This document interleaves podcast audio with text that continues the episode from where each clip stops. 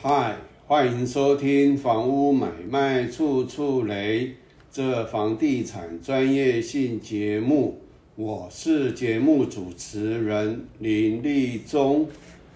啊，这集要跟大家来谈房价多少才合理第十八单元。那题啊题目是废弃二十多年的二楼到地下二楼共四层商办啊，如何变黄金？那这个是啊。就是办公室和店铺混合的，总共四层楼，而这一个四层楼的公共设施带有地下三层的一百多个法定停车位。那这个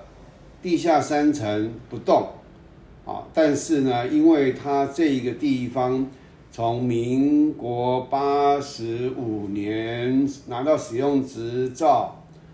那中间就是回租给这个建商成立的啊空壳公司，那也就是说有六百六十六个这个单元都是小单位啊，含这个室内面积大概两平两平多。啊，或者一平一平多，那再加上车道啊，再加上走道，那它这个啊，因为不是全部是啊商场，它是办公室大部分，所以当时它是违规使用，把所有的每一间的这个区分所建物的。啊，室内面室内面积主建物彼此间的这一个隔间和走道的隔间全部打掉，然后呢违规使用大概两年的我，因为我不是第一手，我是二手进去的，那我印象中应该是啊营业两年，然后呢开始欠租金，但是因为呢这个租赁契约里面有一条是。他这个租约可以转让的，也就是可以啊，叫做顶让啊，在民法里面叫做嗯，我有点忘记了那个，总之就是我们外面所谓的店铺的顶让，好啊啊顶让，好，那是合法的，这个租赁契约可以找另外一个，所以原来的这一个啊，只啊空壳公司就脱离掉了。那后来这个区分所有权人收不到租金，再加上碰到这个好像是纳利台风，民国九，呃呃，就是有一个很严重的一个台风，然后淹到它的啊地下室。那它一楼又是属于啊有，就是说它总共一楼是四米半，但是它没有超过三分之一啊，就是啊就是。它三分之二都在三分之二以上都在地啊，就地面层啊，没有超过三分之一在地下一层，所以连一楼也淹了啊。那地下室的停车位那更不用说。那这个就是一直啊，六百六十六户它没有办法整合，再加上碰到建商啊倒闭，然后呢，经由这个我们的。这个银行哈，那个在民国八十几年的时候，啊，就是所谓的资产管理公司一层的成本，然后呢，由资产管理公司来接手，那一直演变到现在。我是民国九十，我是民国九十六年啊进去买的，当时也搞不太清楚状况，那后来就转给一个上市上柜的一个老板。啊，他有一个上柜、一个上市的公司，那这个老板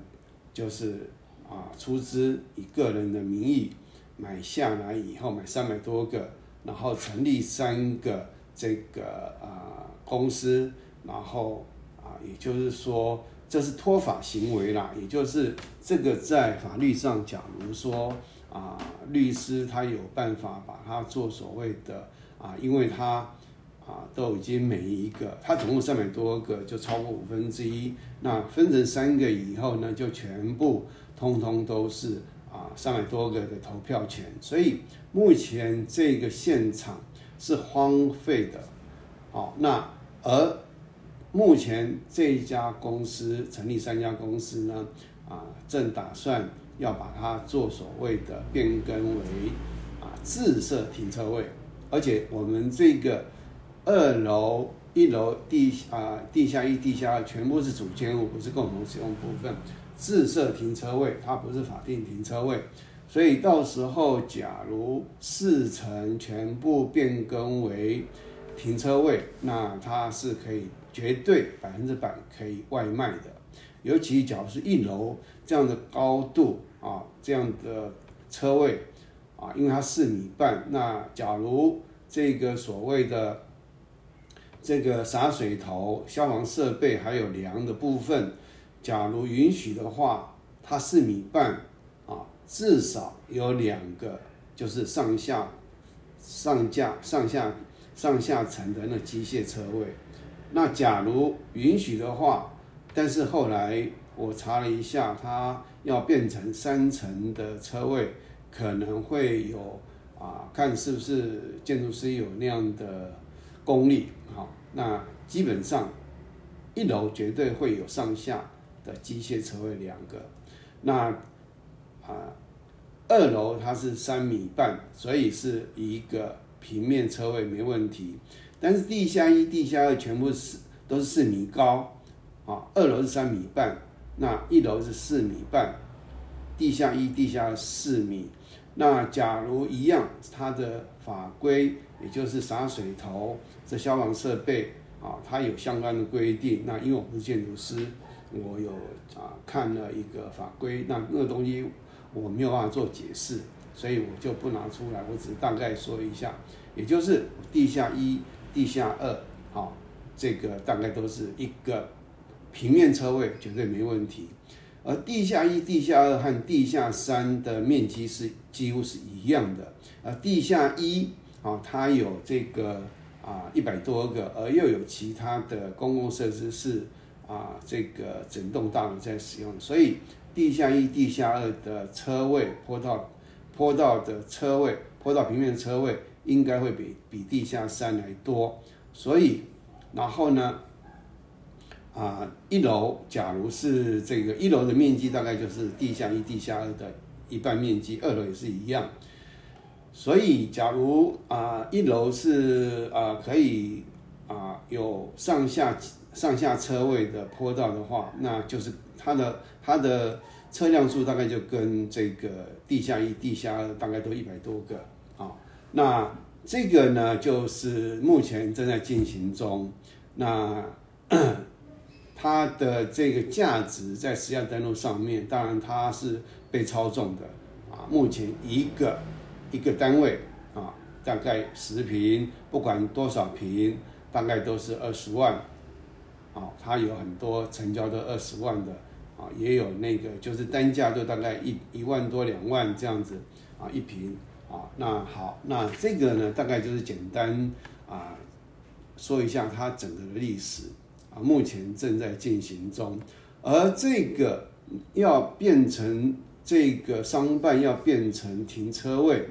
啊，这个其实，在八十几年的时候，这家建商已经预埋这样的条件在里面了，啊，那等一下会看这个第二个单元，会把这个竣工平面图，还有这个使啊使用执照的基本资料，还有这个我们的啊实价登录的这个。成交价和车位的价格啊，会啊第二个单元来说。好，那我们来看建筑技术啊规则的法规面。好，那我们这个的是从全国法规资料库啊所下载下来的，法规名称叫《建筑技术规则建筑设计施工篇》第六十一条，车道之宽度。坡道啊，应依下列规定：一、车道之宽度啊，小一单车道宽度应为三点五公尺以上；二，双车道宽度应为五点五公尺以上。啊，二坡车道坡道不得超过一比六。好，那第六十条第一点啊，第一款停车空间，好，应留社工汽车进出之车道规定如下。啊，一每辆停车位为二点五公尺，长五点五公尺。好，那但停车位角度在三十度以下者，停车位长度为六公尺，也就是它不是啊与墙面垂直的，它会有一个角度，所以这个时候必须要有六公尺，以便它可以进出。那大客车。啊，车辆停车位为宽四公尺，长十二点四公尺。那这个设置于室内之停车位，其五分之一之车位数，每辆停车位宽度得宽减为啊宽减二十公分，但停车位长边临街墙壁者不得减啊不得宽减。且宽度宽减之停车位不得连续设置，啊，那这个这个呢是属于法定停车位的，我的理解应该这样，但自设停车位啊，它应该啊没有所谓的五分之一如何啊，那应该是都我印象中，假如是自设停车位，它的啊。这个长宽好像可以不需要受到这样的限制，但三机械停车位每辆为宽二点五公尺，长五点五公尺，净高一点八公尺以上。而我们这个地方啊是地下一、地下二是四米，那扣掉楼地板的这个厚度二十公分，所以净高三点八。那你假如啊，下面那个平面的车位啊，是一点八，净高一点八，啊，也就是四减零点二剩三点八，啊，但上层呢，啊，但不供乘车人进出使用部分，宽得为二点二公尺，净高为一点六公尺，啊，也就是说一点六加一点八是三点四。那三点八减三点四还有四十公分，但是这里啊有那个就是有梁往下二十公分的楼地板的厚度，还有往下面的一个梁啊，那个至于梁有多啊有多啊高度有多高啊，因为说真的，我买到现在。啊，因为种种他们的限制，我一直进不去啊，所以我自己的位置有两个在里面，地下一、地下二。目前我也没有看到我的位置啊，地下一、地下二长得怎么样啊？那好，这个题外话。五，基地面积在一千五百平方公尺以上者，也就是差不多基地面积啊，土地基地面积在四百五十平以上。其设于地面层以外楼层之停车空间，应设汽车坡道、汽车车道坡道，也就是除了一楼以外，啊，那你在地下室地下层或是二楼以上的这样的一个这个就是停车空间，要设啊汽车车道在一千五一千五平方公尺以上，就四百五十平啊左右啊，那。啊，这是另外一个。那再来最重要的六，车道供双向通行且服务车位数未达五十辆者，得为单车道宽度。单车道宽度是多少呢？啊，是三点五公尺。啊，那五十辆以上者至第五十辆哦，也就是五呃四十九。四十九辆的那个数目，也就同一层四十九辆，你可以单车到三点五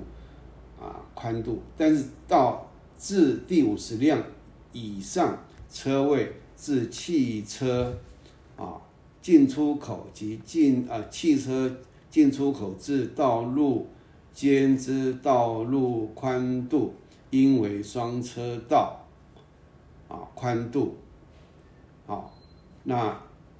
但汽车进口及出口分别设置。且供单行单向通行者，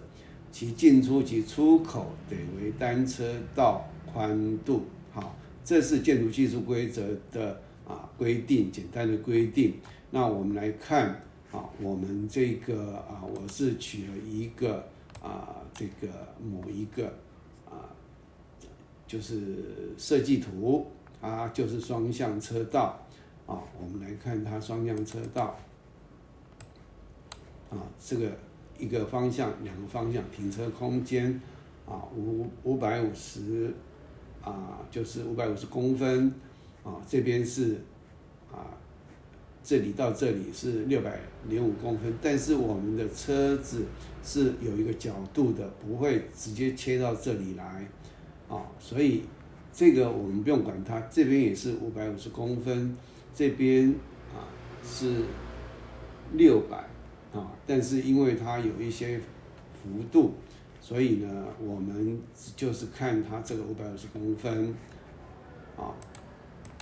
好，所以双向车道这个部分、这个部分、这个部分至少要五点五米以上的双向车道。好，那我们现在的车辆的大小，大车位是宽二点五，长五点五。小车位是二点三乘五点五，好，那我就取了这个好房网啊，十位啊在这个 YouTube 上面的机械停车，啊，就是机械停车秘籍啊，十位大，记住一米八，也就是净宽啊，净要净高了，要一米八了，啊，那上面应该我的理解可能应该可以到。一一米六，好，那这是法规面，那这个呢这一集就跟大家啊解说到这里，